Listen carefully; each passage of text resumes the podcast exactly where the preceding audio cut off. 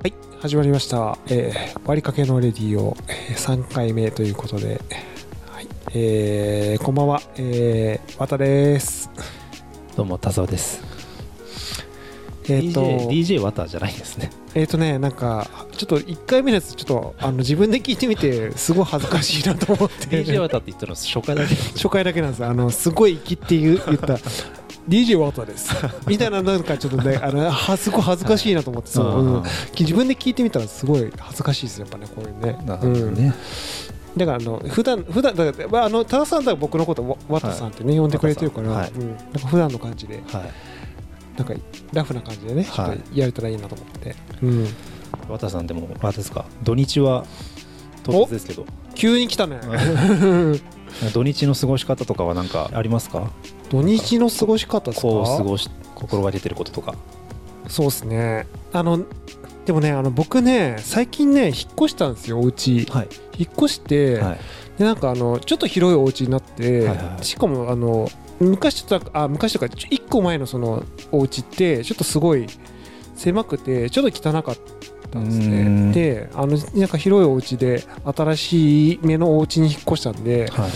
あのすごいあの掃除したいなと思って、はいはい。めっちゃ掃除してるんですわ僕。はい。あ、そうそうなんですか。めっちゃ掃除してるんですよその。めっちゃ掃除してる。めっちゃ掃除してるんですよ。あの暇さえあれば僕掃除してるみたいな。だまだあの引っ越して2週間ぐらいなんですけど、はいはいはい。僕もう本当お家帰って、うん。あのまあねちょっとそのなんだろうえっ、と僕だから料理好きだから、はい。キッチン周りちょっとそうこういろいろこあうねあのふきふきしたりとか、はい。掃除したりとかで土日はもう本当あれですね。あの床をこうふきふき。でねあの僕ダイソン買ったんです最近。あー、そうですか。そう。はいはいはい。だから前そのなんかこうなんかそのあれですよ。あのホースついてるさいわゆる掃除機使ってたから、はいはいはい。引っ越したきっかけでね買ったんですよ。楽しいね。だからね 本当やっぱああの掃除するってなんか楽しいなってー。なんか最近思い始めてなんか掃除ってでもなんだろうやることでそのちょっとそのなんていうんですかあの人間として人としていいことしてるのというかなんかそのそうです。いやで僕あのお去年かな、うん。あのお寺に修行に行ったんあですよ。行きましたよね。禅のうん。修行に、3泊4日。うん、うんやっぱり修行の一つとしてやっぱり掃除をねの時間がありましたから。雑巾がけみたいな雑巾がけとか、トイイレ掃除とか。やってたよね、うん。うん。その落ち葉そうそう落ち葉拾い。落ち葉拾い、うん。あのそのそそれはサム。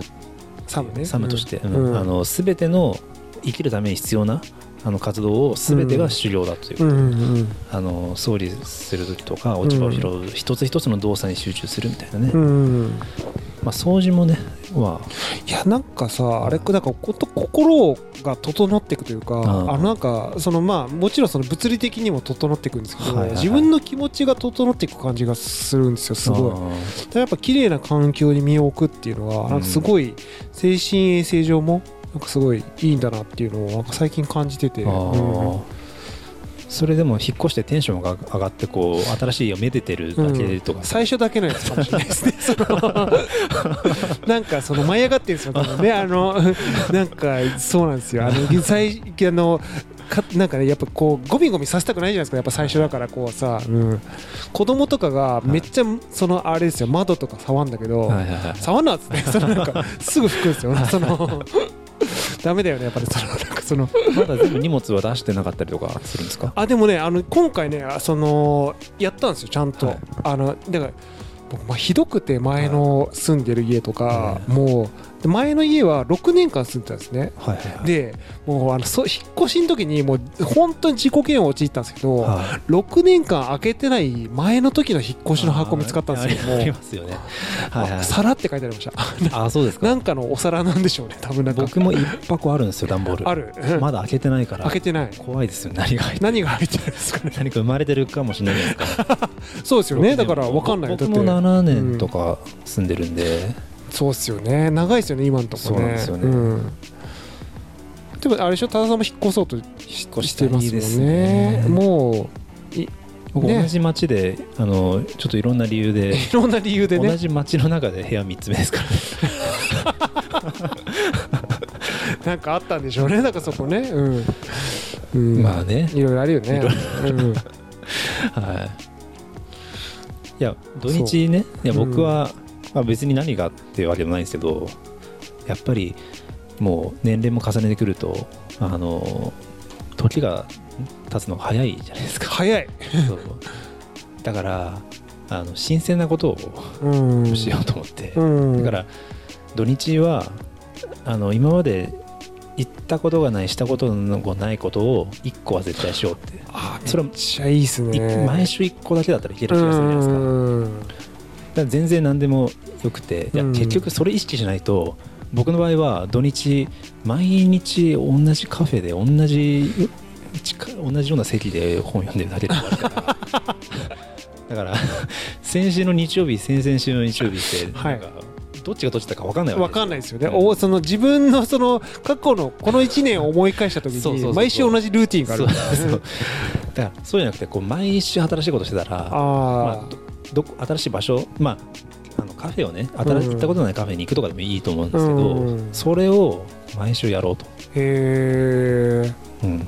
まあ、それを思い立ってから別にそんな何週も経ってないんであれなんですやり始めたばっかなんで。すね今ねそうそうっていう意思を今言ってみたっていう。ああだからまああのーいつもだったらこうダラダラしてたかなって感じだったけどその時はうん。そう決めたから、うん。一人で美術館に足を運んで。いや根津美術館に、根津美術館？んすか？あのええ。青山の？あそうそうそう。うん。一人で行くとめっちゃ楽しいですね。あそ あの庭園がある。ありますよね。うん。そこをずーっとまあ綺麗ですからね。ずーっと歩いてましたね。だって普段そのだから美術館とかそれあんまあんま行かないんそう、まあ、好きなんで全然行かないんですよね、うん。まあ、ちょっと、まあ、一人ではちょっと逆に言うとやっぱその誰かに誘われないと行きづらかったりとかありますよね,、うん。やっぱそういうところ。なんか鑑賞系は一人の方が楽しいですよやっぱ、わかる、うん、あのうん。なんですかねあの帰り道が楽しい一人で帰り道？その余韻に浸ってる パターンのやつ。うん。ああ映画とか。映画とかね。ライブ見に行ったりとか。うん。はいはいはいはいはい。それありますよねでもね。うん。一人であのそのなんですか？いろいろこう思いながら帰ると思うんですけど、はい。でもやっぱそれそこもねあの誰かと行きたいとかそういう寂しさみたいなことでもないないですか？なんかそういう。寂しさ。あのだから共有できる楽しみみたいなのあるあわけじゃないですか、ー。うん、ないですね。ない。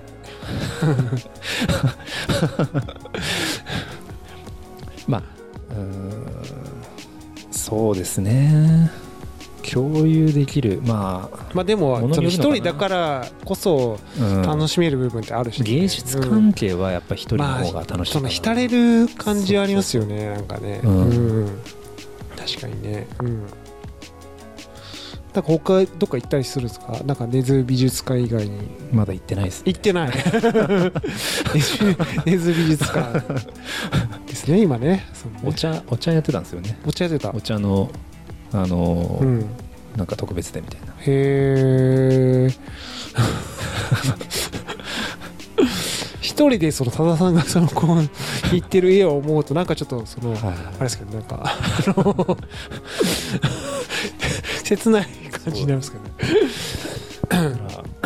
まあちょうど明日明日明後日も土日なんでどっか行こうかなとう思って、田さんってなんか一人旅とかしないんですか？あ一人旅あんましたた、うん、したことなくて、まあ、それこそその去年とかは京都あの一人あそうですよね。お寺にね。うん。その時はあのーえ一人で、あのー最終日とかちうん。ょっと回ってましたけど、楽しかったですね。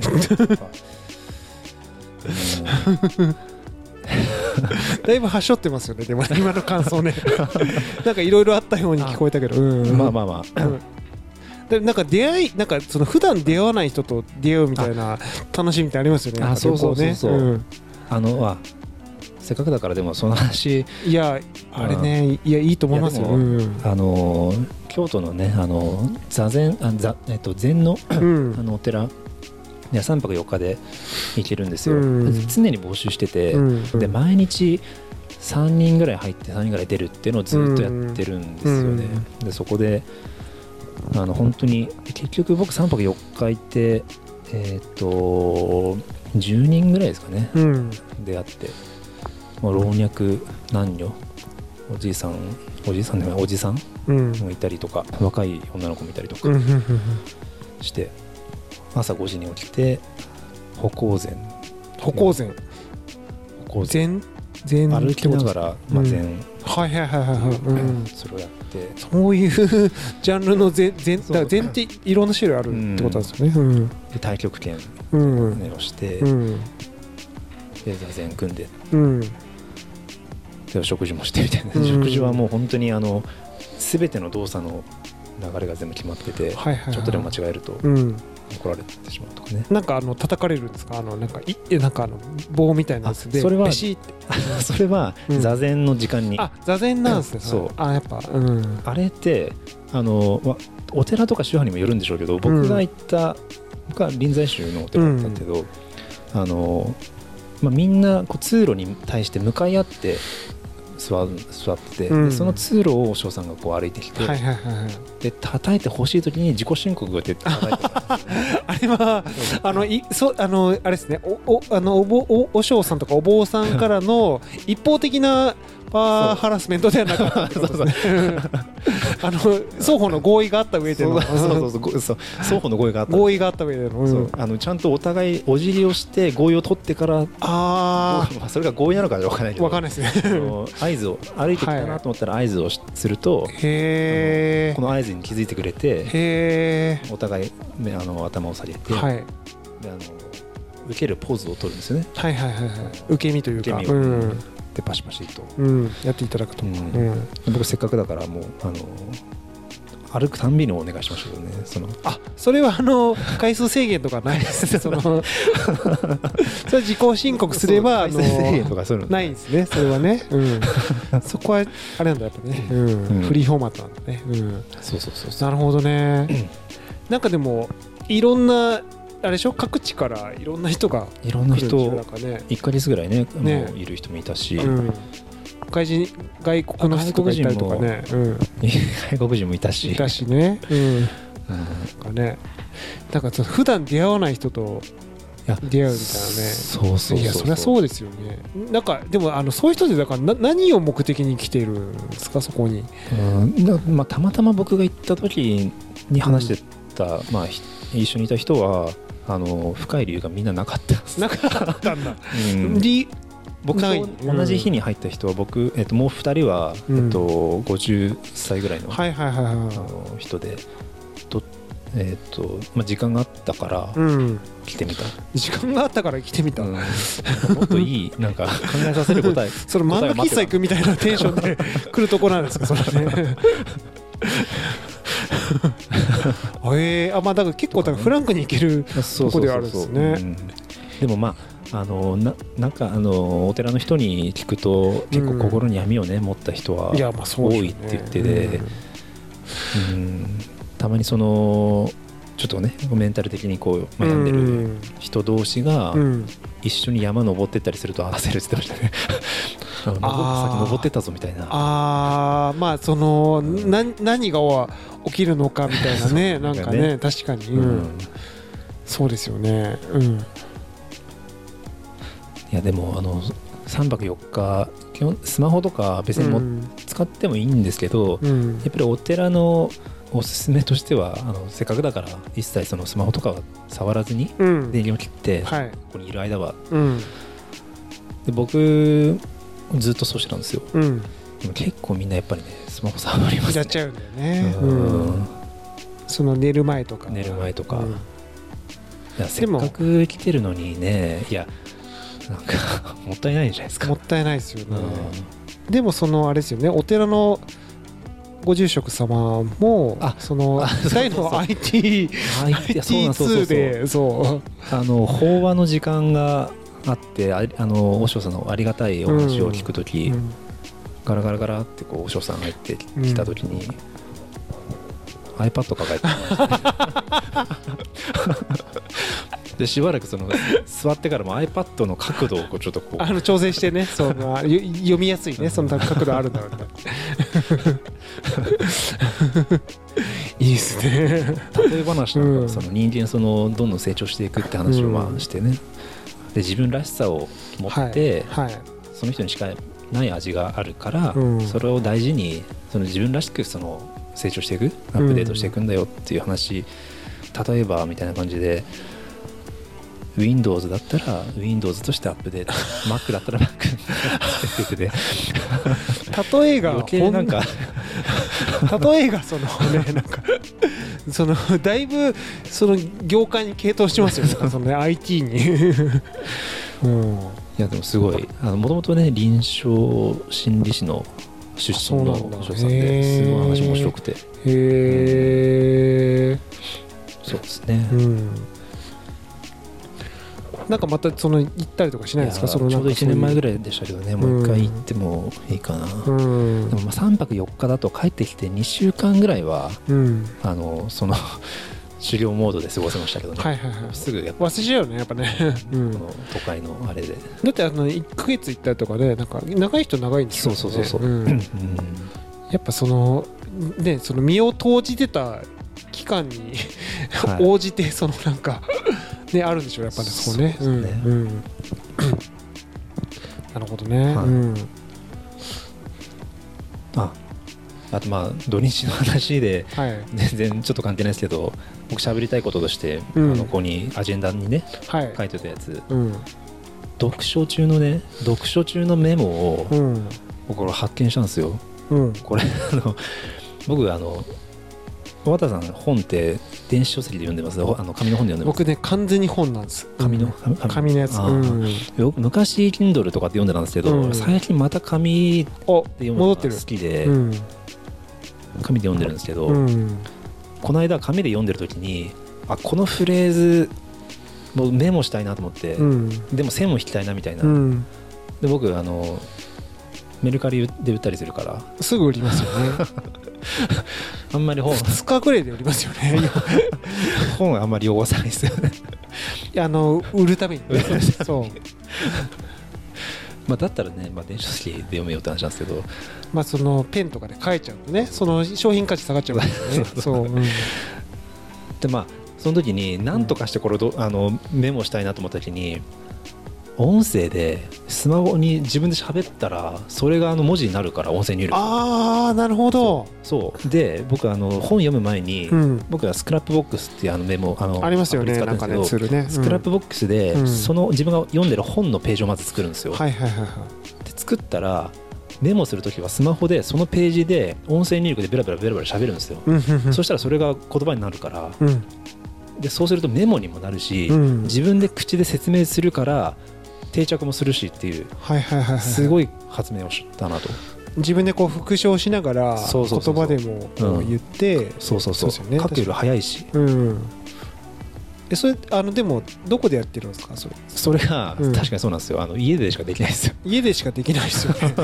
それ会社でやってたら多分結構ねなかなかだし。あのカフェとかでもできないしね。そうなんですよ、それが問題ですね。うん、場所の制約みたいな、はいうん。うん、でもなんかそれでも、ね、あの本来ややなんかそういう読書とかそれなんか小学校の頃とかも、はい。なんかその本をあと僕ね子供いるから、はいはいはい。あの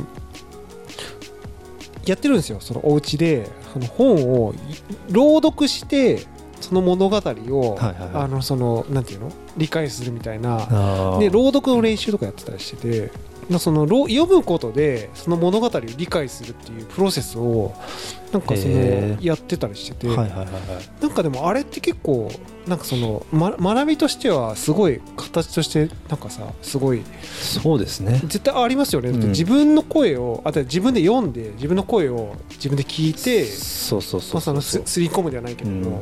記憶にこう落とし込むというか、うんあの自分の言葉で説明するっていうのがすごい大事大事なんですよね、うん。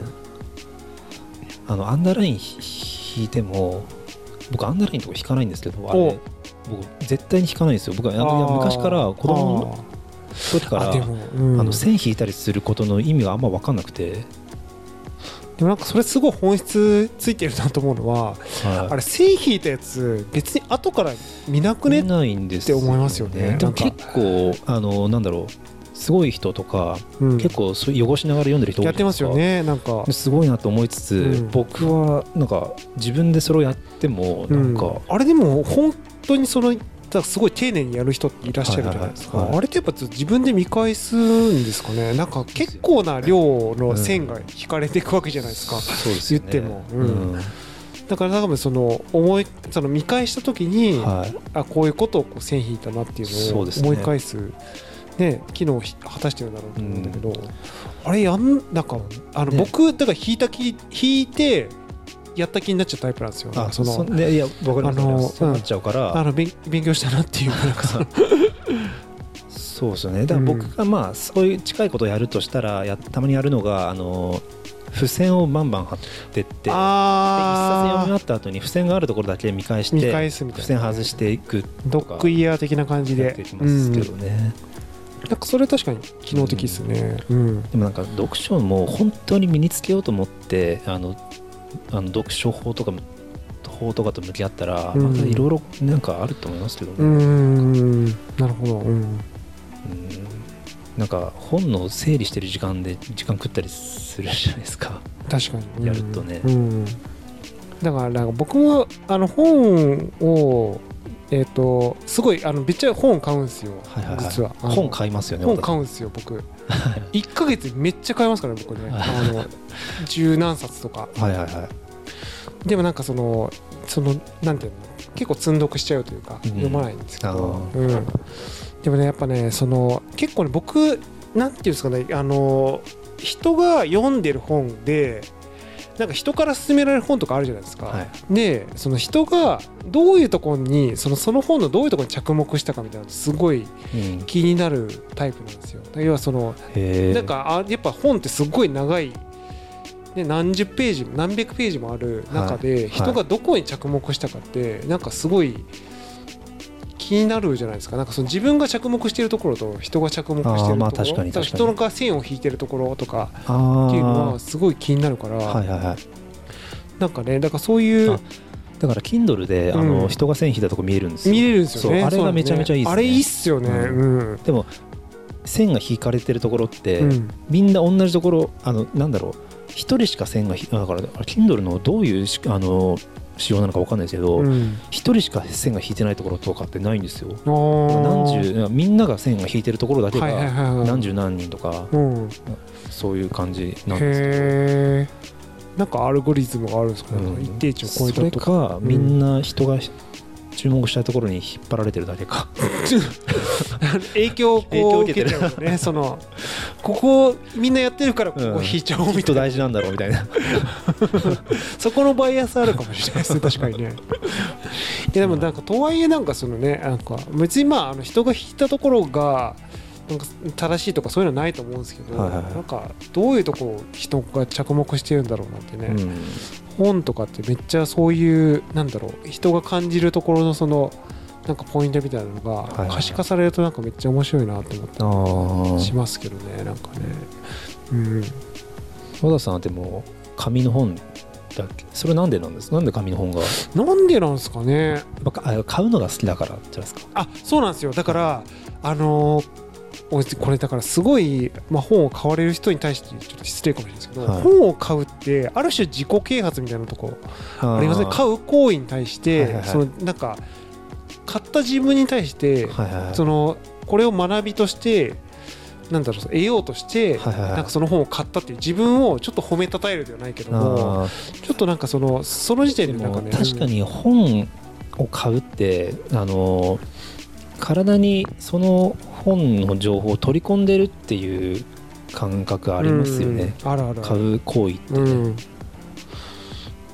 だからその読んでないんだけども買ったっていう行為自体が、はい。その自分はそれに興味を持って、はいはいはい。その情報を取得しに行こうとしたっていうそうですよね。その姿勢がこう現れてるわけじゃないですか、はいはいはい。その中でまあだからある種結構そこでなんかその自己顕示欲とか、うん。自己承認みたいな自己承認欲求みたいなうん。ところがなんか満たされる部分だったりして、またそれで自己満足しちゃうと読まないから ダメなんだと思うんだけど、うん、なんかそういう作用はあのなんかそのオンいわゆるその Kindle とか、うん。オンラインのその、ね、電子書籍とかよりも、うん。物理的な本の方がなんか効果高そうだなみたいなね。そうですなんかそれ本本棚にも並べられるじゃん。だってそのはいはいはい。でそれを並べてる自分にも酔いしれるわけですよ。だからその酔いしれることができるというか。本棚っていうのはね、大きななんかなんだろうやっぱりそうなんですよね。友達が来るとね、うん。本棚並び替え替えいやそうそうそうそう、俺やっってんぜみたいなその、うん。そうそうねうん、俺こんなん読んでるぜみたいなね。そうそうそう言えたりとか、うんなんかそれはそれでいいと思いますけどね、うん。ああいう客観的にそのどういそうことに、あの造形があって、うん。興味があってみたいなのを表せるっていう、うん、確かにまあ本というものを使ったある種のそのコミュニケーションっていうかうん、まあ電子書籍だとそれってないですからね。確かに、うん、なんかね。でも効率は絶対いいですよね電子書籍の方が。いや絶対いいでしょだからへ変にそのなんだろう読書っていう行為自体を楽しもうとか情緒を求めているあのそういうあ悪い言い方するとこだわり変なこだわりがない人にとってはもう電子書籍で読みまくってた方が圧倒的に効効率がいいし。確かに、うん、いやでもなんかその紙とかのやっぱそういうああいう物理的なアナログなもののいいところって、はい。なんか思い入れがなんかその好きな本ってめっちゃその、なんていうんですか？その手垢も残っていくし、うん。ちょっとそのかすれてったりとか、ね。ああいうのがある種そのなんていうんですか？その人のなんだろう、うん。その行動としてのその人生のその財産になっていくというか、はい。うん。なんかああいう感覚がねなんか好きな人もいれば、うん、だってそういう本って手放せないですもんね、手放さない、うん。うん。多分だからそれってそのなんか思い入れの表れだから、うん。やっぱねなんかこう手放しづらくなりますよね、でも特に日本人が強いんでしょうね。あのそういう気持ちうんって、うん。あの物に魂執着しちゃう宿る宿るっていう。うん。もともとねあの日本人ってそういう人あるじゃないですか。あそうなんだ。うん。ああほらあの物に魂をうん宿すじゃないですか、うん。うん。あれ結構だって外国の人って信じられないって言いません？なんか日本人の人が。なんかその物に対する物に対して。うん。あ確かに。うん。なんか服とか畳んでしまったりするときに服がちょっとなんかこう挟まれてたりするとあー服が痛い痛いしてるってやっぱ思いません？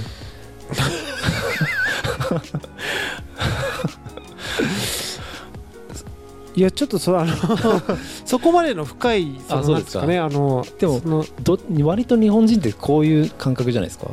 あの物を大切に物がするいとかね。痛がってそうとかはいはいはいはい。感情移入するとこある気は。確かに。あの、うん。だから僕はやっぱりその子供とかに、うん。そのねおもちゃとかうん。を大事に扱いなさいっていう時に、うん。そのやっぱそのおもちゃが痛がってるよとか、はいはいはい。ねその痛いなんだよ物だけど痛いんだよっていうのを伝えたりするから、うん。うん。確かにそういう感覚ってなんか独特なんですかね日本人のね。なんか特有な感覚うん。なのかな、うん。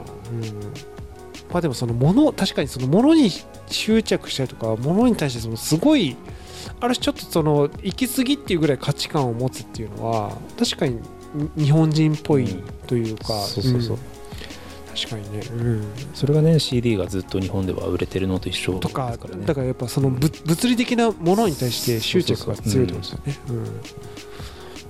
でもそんな和田さんが買ったものがあるっていうふうに書いてあってぶ ブッダマシーンっていうのは何ですかこれ。ブッダマシーンっていうのは、はそのあでもねこれねあのまだあのこれねあのメルカリではいそのちょっとねあのポチッとししてまだ届いてないんですよそのもの自体は。これ何かって説明させていただくと、これすごいですね唐突に来ましたねブッダマシーンのは話が来たんですけど、はい。ブッダマシーンっていうのは、まあ、自動念仏機と言われるそうなんかあの仏教を重んじる国では割とポピュラーなあの機材らしいんですけどもへあの昔あのラジカあれえっ、となんだウォークマンってあったじゃないですか、ーはいはいウォークマンみたいなサイズ感でであのなんていうんですかねあの、ま、あのカセット入れられるとかではないんだけど、はいはいはい。もうそのウォークマンぐらいのサイズの機械の中に、はい。あのいやその仏教の国ってそのねあの念仏とかうん。あのねそういうお経を唱えるみたいなっていうのがすごい身近にあるうん。国が多いから、はい。そういうのを全部あの録音して あの機械が録 録音してる機械があるんですよ。はいはいはい。でそれをあのポチッとボタンを押せばそのなんか自動的にそのぶそのなんですかああのー。お経が流れてきてはいはいはい。でそれになぞらえて一緒にこうお経を唱えたりとか。これ実際にうん。使われてる実用性。あこれこれ非常にこのあのポピュラーなものですよ。あの本当に。タイとか台湾とかあそうなんですフィリンピンとかそう。あ結構実用的にあの扱われてるもので。でえーねでそれはまあそれはなんで僕が入手してるかっていう話なんですけど、い。はい。はい。はい。やだから僕その音楽はい。やってるから、あまああとそのなんていうんですか最近ちょっとそのこれあのなんかちょっと YouTube とかであのいいろんなそのなんか動画を見た中でちょっとその興味があるなって思ったのが、うん。なんかそのチベットの方の仏教とかチベットの方のそういう仏教的な音楽みたいはない。とこにちょっと興味を惹かれて、あそうなんですか？そう。でその流れでなんかこういうなんですかお経であったりとか、あうん。ーっていう中でなんかこういうのをなんかその音楽的ななんでしょうねその、まあ、制作手法というか、はい。アプローチの仕方で、まあ、サンプリングっていうものがあるんですけど、はいはいはい。なんかそのブッダマシンをサンプリングしてなんかその音楽を作るみたいな、っうん。ていうアーティストさんを見かけてめっちゃ面白いなと思ってそう、はいはいはい。それサンプリングしていいんですか？なんか。かねちょっとか なんかいやだってそれはだって。神への神。ねっていう話なんですけど まあまあとはいえだからそのあれなんですよ。そのすごいあのなんかその収録されてる音とかも、はいはいはい。めすごいクオリティ高いですよそのあそのいや本質的に言葉とか何言ってるか分かんないですよその,、はいはいはい。あのお経でね、あはいはい。とはいえそのお音として非常にそのクオリティが高くて、はいはいはいすごいお音楽的なアート性というか、はいはいはい。すごい高いえ音源だなと思って、うん、なんかでまあちょっと興味があって買ってみたっていう話なんですけど、うん、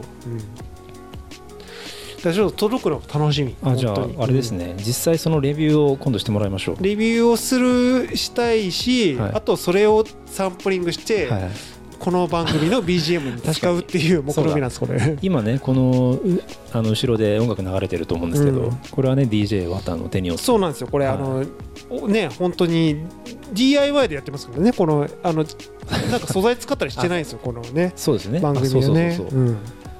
いやさ DJ で行くって言っちゃったもんだからそう。意地でも DJ 買うなとそうなんですよ。だってそのその自己セルフプロデュースじゃないですけども、た だそのちょっとその出していきたいなと思って、はい。うん。だからなんかそういうね、あの僕のその音楽活動の素材でもあったりするから、そういうの使ってね、はいちょっとこの番組をクリエイティブになんかうん。東洋のね東洋のかっこよさって。ありますよね。ね。やっぱあのオリエンタルな雰囲気というか、うん。僕あの全然関係ないですけど、うん。あの最近ちょっと髪型を変えたんですよ。変えましたね。完全に変えましたね。8年ぶりぐらいにうん。あの髪いじってうん。あのちょっと色を入れてみたんですけど、うん。ハイライトというっていうなんか。今あれですよねあの、なんでしたっけ？その昔僕僕らの世代でいうブリーチ。ブリメッシュ？メッシュ。メッシュ。メッシュ。メッシュとハイライトはまたちょっと違うらしいですよね。まあハイライト。シュってなんかねちょっと、うん。なんかあの部分的に部分染めみたいあ。なやつですよね。範囲がこうひ広い。太い、うん、ハイライトっていうのは立体感を出すみたいな感じで。あのちょっとちょっとだけ光沢感が出るみたいな染め方。で僕あのちょっとこう味を占めましたよ。お、なんかっていうのはうん、ちょっとオリエンタルの風を感じたっていう。オリエンタルの風を感じた。いやなんかハイライトっていうかそのおこうハハイライト的な染め方うん。に僕今黒に金色っぽいのがちょっと入ってるんですけどね東洋っぽいなんかものを感じたんですけどそんなことないですかね、東洋っぽい。うん。どどういうこと？どういうこと？なんかそのなんだろう。自分でやって自分で言って共感してくれないとめっちゃ恥ずかしいんですけど。東洋っぽい染め方って何？いや僕はそのなんかななんとなく和を感じたんですよね。このこういうわびさび？わびさびをなんか、まあいや結果自分がの髪型がどうこうってことじゃなくてこの色の入れ方？うん。その黒の中にうん。白だったり金のやつをシューッとこう入れたりするっていうものになんか東洋の風を感じました。東洋の風？東洋の風自体もちょっと僕はあんまピンときてないですけど。あー。うん。まあなんかそのやりすぎないというかなんか欧米で言ったらやっぱりこうすごいハイブリーチなのがあの流行りじゃないですか、うん緑色に染めるとか。あのい粋な感じをはいはいはいはい。ああなんかちょっとでも分かったなんか要は裏地をうん裏地をこだわるとか、みたいなね。日本人らしい。すごいディティールの繊細な美的感覚っていうそその美的感覚。あそれすごい今理解しました。じゃあもうオリエンタルの風でも言わないです。言わなくなっちゃった。伝わんないから言わなくなっちゃった。いやそれでも分かりますね。あのうん。なんか海外って今すごいあの逆に言うとすなんかあの緑色とか青色とかうん。すごい髪染める文化流行っちゃってて若者とかみんななんかあんな感じなんですよね。なんかそれに比べると本当もう繊細なそうですよね。感じですよね。うん。ね。本当に部分染めとも言い難い、うん。うん。そうそうそう、ね。うん。確かに、うん、なるほどね、うん、あもう結構いい時間こういい時間ですね。喋りましたね。うん、じゃあそろそろですね第3回です第3ねこれは。回ですかね、うん。うんじゃあそろそろですか一旦締めまねしょうかね。はい。うん。じゃあさようなら